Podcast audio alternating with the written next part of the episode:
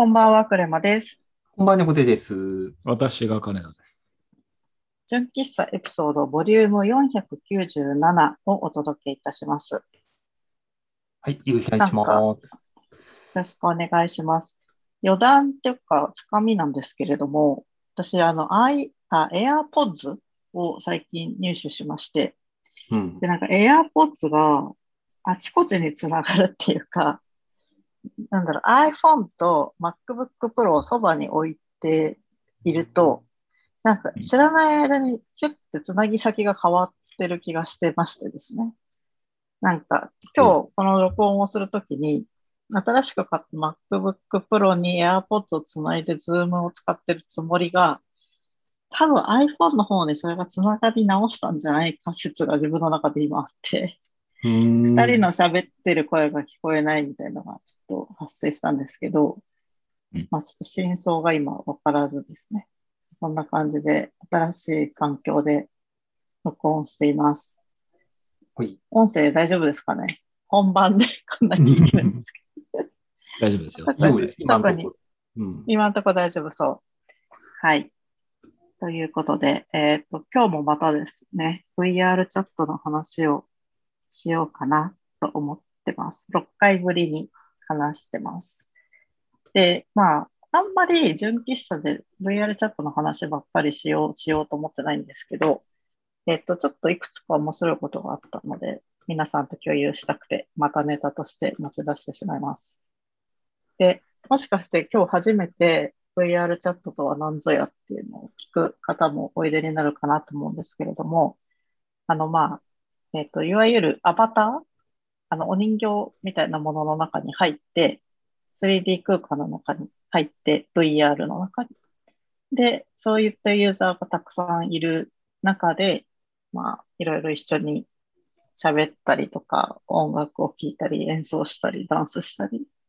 アートをやったりとか、いろんな活動をするような場のことを、あの一つが VR チャットというサービスです。で、私は、えっと、Oculus Quest 2っていう Facebook が出してるヘッドマウントディスプレイとコントローラーのセットと、えー、つくも電気で購入した23、4万ぐらいだったかなのゲーミング PC をつないで、えー、夜な夜なその中で遊んだりとかしてます。でも最近、各種 SNS の、あの、自分の写真も全部アバターに変えていて、なんか投稿の内容もすごく VR チャットの話をたくさんしてる感じなので、なんか最近会社とかでも今度飲みましょうよとか言うと、あ、そういえば VR 始めようと思ってるんですよって返しがすごい来るっていう、つまり VR の中で飲もうよっていう返事になったりとか、まあそういうことがすごい増えてきているのですが、それに輪をかけた出来事が起こりまして、なんと、ちょっと久しぶりの、あの、てか思い返せば、金田さんの結婚式で超久しぶりに会った、あの、美術評論者のフォンさんはいはい。がうんうんから、最近 VR チャットのことをめっちゃつぶやいてますけど、ちょっとそれで仕事しませんかっていうので、話がをいただきまして、それがあの、早稲田塾さんっていう、まあ、あの、進学塾なんですけど、そこでなんか夏季、夏季講習で高校生に、あの、VR 世界の話とかをする講座が10日間であって、まあ、メインは、アルファコードっていう会社の水野さんっていう方がいらっしゃって、あの、彼はすごい専門的に、もう本当その VR の中で体験するアプリケーションだったりを開発してる会社に、会社の、まあ、え代表をやってらっしゃるので、専門的な話を高校生の方々にする講座があったんですけど、まあ、その、なんて言うんでしょう、実際楽しんでる人、どうなの枠みたいな感じで、えー、私が読んでいただきまして、なんと高校生55人の前で、こんな風に VR やってますよ、みたいな講義を60分間させていただいたっていうですね。あ、もう実際にされた。はい、8月9日に講義を実施しましたので、うんちょうど1週間前かな。はい。はい。っていう感じでした。で、ね、つぶやいてると仕事につながるんだなって思って、うんすごいちょっと驚いたんですけど、もちろん私よりももうすごい方々がいっぱい周りにいるので、私なんとかしゃしゃり出るのもなっていう感じでもあるんですけれども、まあ、あの、ご縁とか、あとなんだろう、人の前で喋るみたいなところはちょっと仕事としてやってたりしたので、ああの、ファン代表みたいな感じでちょっと話してこようと思って、えっと、授業の内容を作ったりしてました。で、まあ、あの、塾も今、コロナ禍なので、全部、ズームで実施されてまして、その授業に関しては。で、全国の、その早稲田塾さんのいろんな支部っていうのかな、ちょっとわからないんですけど、うんまあ、いろんな場所にあるわけじゃないですか。校舎が。うんいろんなところから、まあ、あの、応募してきた方が集まってて、で、10個チームを作って、ワークショップもしながら、あの、10年後に VR の世界の中でどういう企画を立てたら、こう世の中にインパクトを与えられるかっていうテーマで、発表を10日間でするための、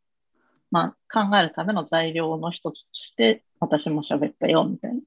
感じでしたね。で、なんだろ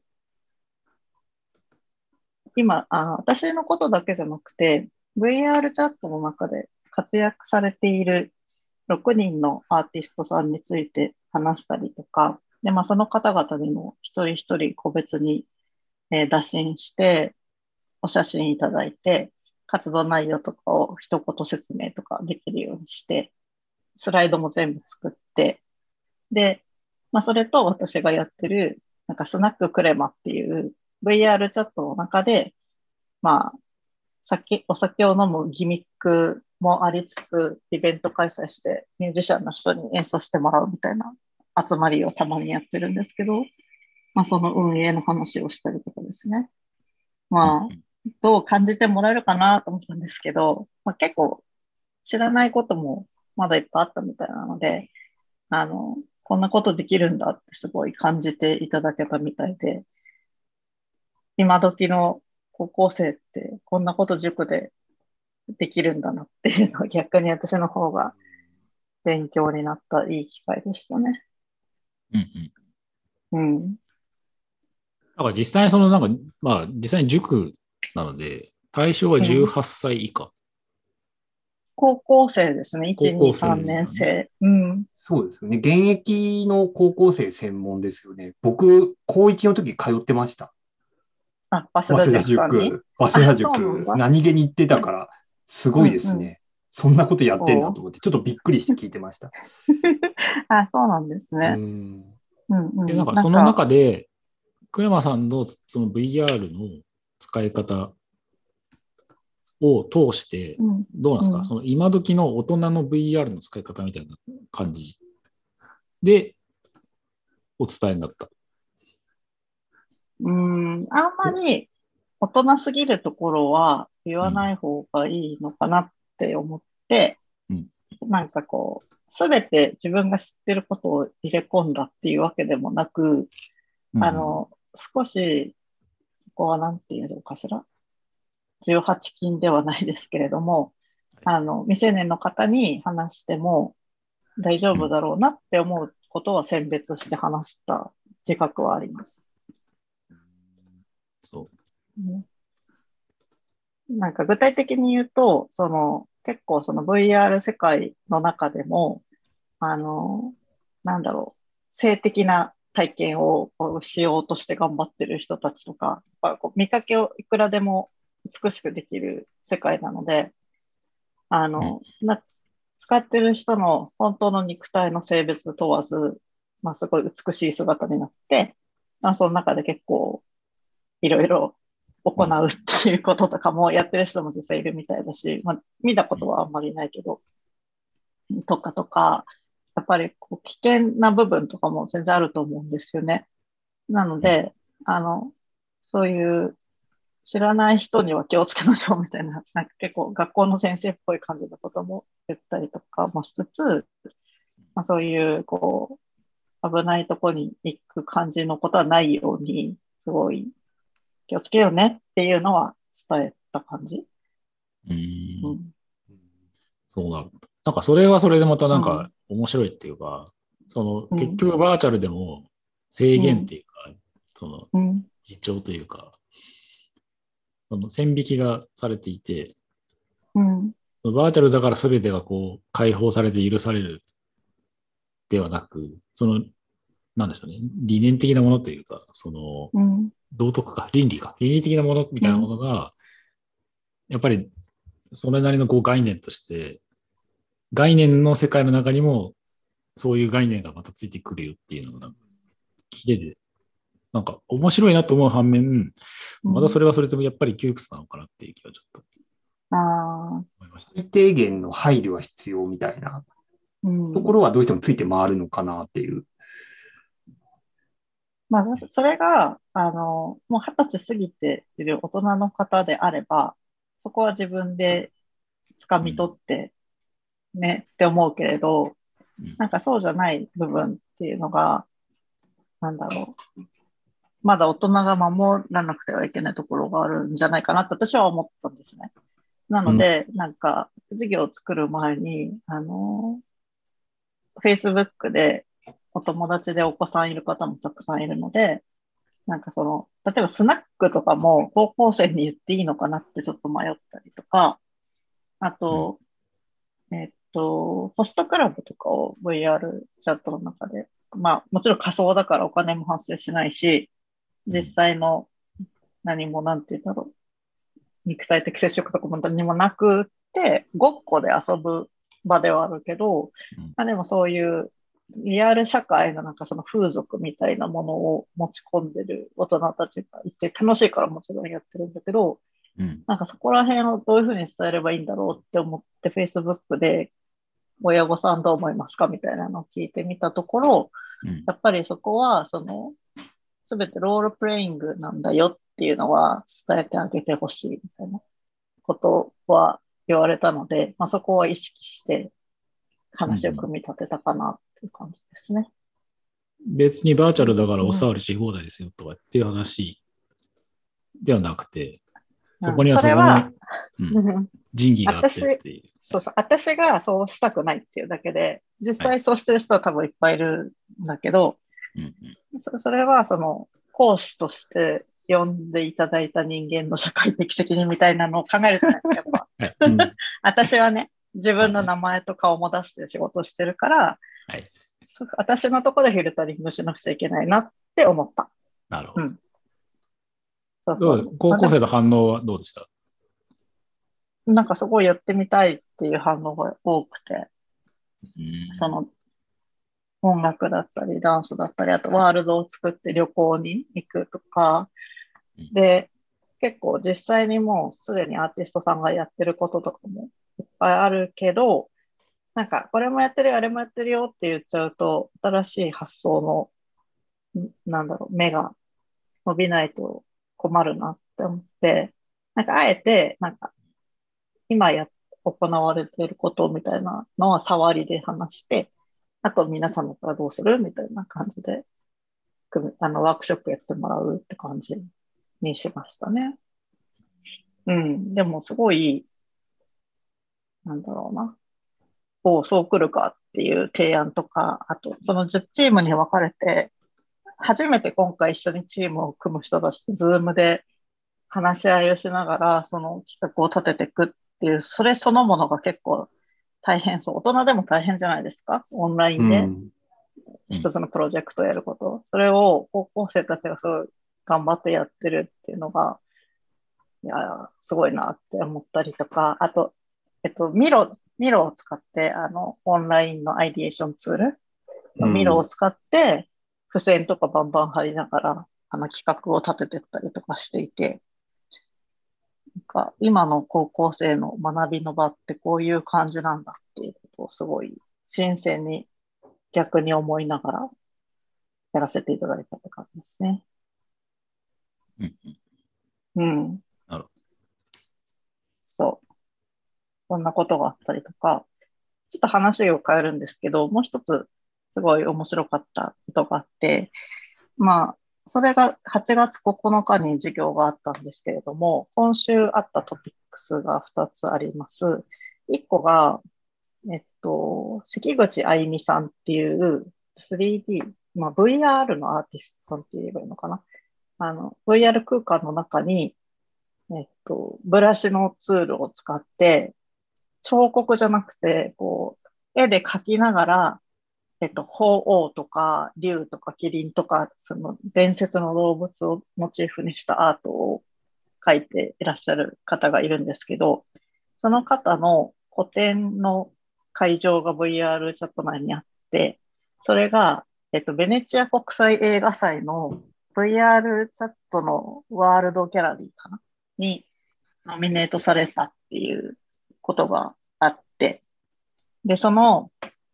BGM を担当した方たちが、私がいつも一緒に遊んでいただいている、えっと、クーアンビエントフローさんっていう方と、ユッキハタさんっていう方と、でもう一人、えっと、つ、つねさんだったかな。で、3人の、えっと、サウンドエンジニアの方と、えっと、3人で BGM を担当されているので、彼らに一緒についてってもらって、その関口あゆみさんの個展会場をツアーで回るっていう企画を立ててくれた方がいらして、で、その二人っていうのが、えーっと、ゆるふわエアラインっていう、えーっと、VR チャットの中の架空の旅行者をやってる人がいるんですけど、うん。人とせはるさんっていう人と、えーっと、つやさんっていう二人の人が添乗員で、で、さっき言ったミュージシャン3人と一緒に、実際の個展会場を、その実際のスタッフと一緒に回るぞっていう豪華企画があって、行ったんですけど、あの、普通の美術館と違って、作品の中に入ったりとか、そばですごい見ることができたり、作品のサイズが変わったりとか、あの、ダイナミックな体験をすることができて、なんか今アートってこうなってるんだっていうことをすごいね感じた一夜でした。うんでその会場はまだ、えっと、開かれてるので、個人個人で自分で遊びに行くことができるんですけど、惜しむらくはパソコンじゃないと入れないんですよね。そこの、なんか、はいはい。だから、 Oculus Quest 2だけでは入れないっていうのが、なんか皆さんじゃんじゃん言ってくださいねって言えないとこなんですけど、なんか、なんて言うんだろう。えっと、お台場の方に、あの、 Rhizomatiks の展覧会とかやってる、ますよね。あ、ライゾマティックスだっけ？ああの、の、チームラボ、あ、ごめんなさい、そうだ。うんチームラボの、あの、明かりがこう空間の中にバーってある、中に入って体験とかできるうん作品があると思うんですけど、まあ、ああいうのを個人で作れてしまう VR チャットの中にっていうのがすごい、ある意味クリエイティビティがすごく発揮できる時代なんじゃないかなって私は思ったんですけど、なるほど。はい。うん。そんなこともあったし、もう一個だけあと3分ぐらいで話したんですね。えっと、VR ミュージックフェスティバルっていう、おあの、まあ、夏フェスがほう。チャットの中で開催されまして、で、なんか VR チャットの制限っていうのが、その一つのワールドの中に入れる人数に上限があって、まあ40人とか入っちゃうと、もうそれ以上入れなかったりとか、まあ、ワールドの作りによって上限が多少は違うんですけども、1000人とか1万人とかは一緒に入れないのですが、あの、ワールドのコピーみたいなインスタンスっていうのをたくさん同時に立てて、うん。親になるところから、その、ライブを中継して、各インスタンスでみんなが一緒に見るっていう形式のミュージックフェスティバルがあったんですよね。なるほどライブビューイング的な会場をこう、いくつも作ってみたいな。そうそうそう。うん。で、同時に900、2000人弱ぐらい一緒に見れたんですけど、なんか画期的だったのが、その、歌い手さんの 3D のデータを各インスタンスに 3D のデータで配信するっていう技術を試みていて、ちょっとその解像度とかが荒かったりするので、あの、かなり、なんて言うんだろう、波打っちゃってたりとかはあったんですけど、でも、あの、実際そのステージの上に歌い手さんがいる感じが表されようとしてたり、その後ろに大きいスクリーンがあって、そっちでは 2D でちゃんと歌ってる様子が見えたりとかしていて、音質はすごい良かったんですね。うんなので、仲いい友達と、なんかこう、一緒に喋りながらライブを見るみたいな。しかも同時に1000人見てて、しかも YouTube で配信も同時にしてるから、YouTube からまた別途1000人弱ぐらい見ててっていう状況が生まれていて、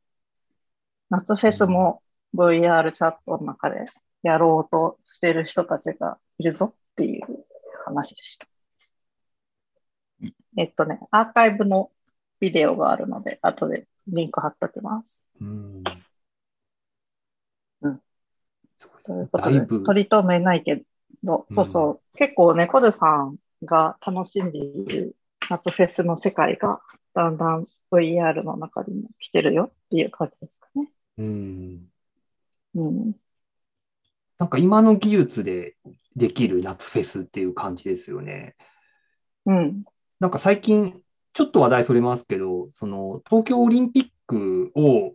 そのなんかバーチャル会場みたいなのを使ってこう遠隔で中継する試みみたいなのが、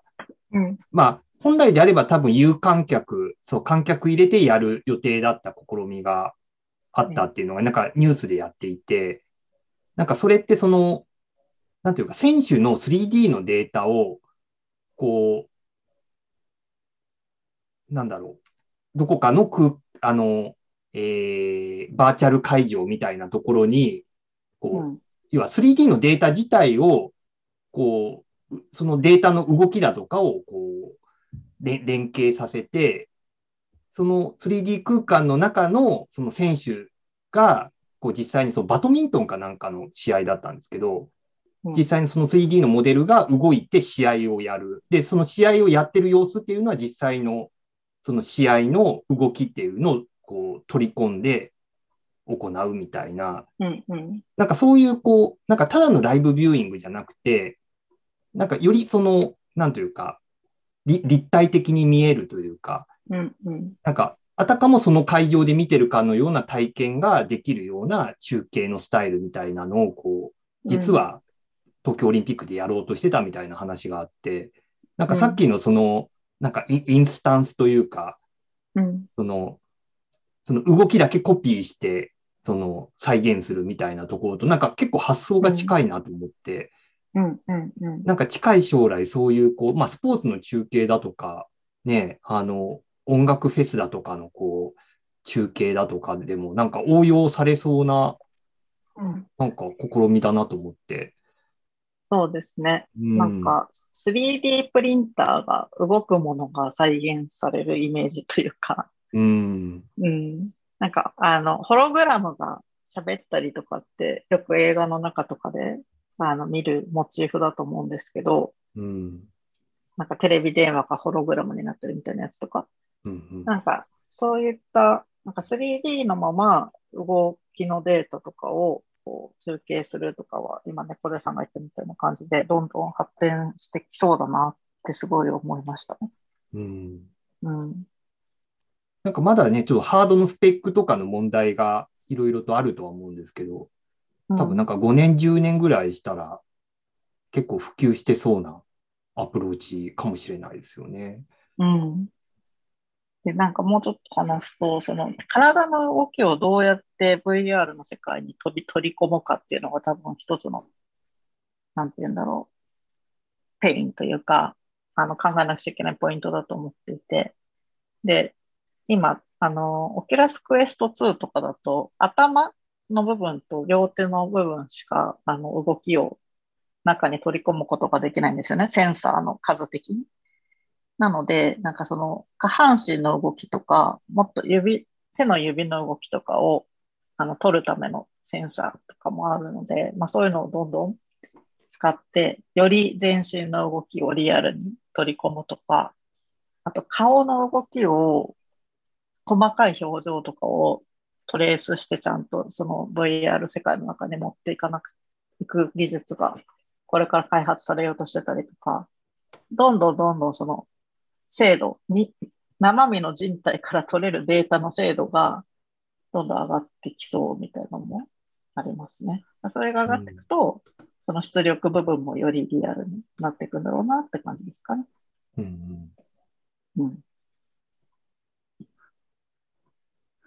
まあ、そんな感じですいません。結構いっぱい喋っちゃったんですけど、あの、今週1週間、あちこちでいろんなことが勃発してまして、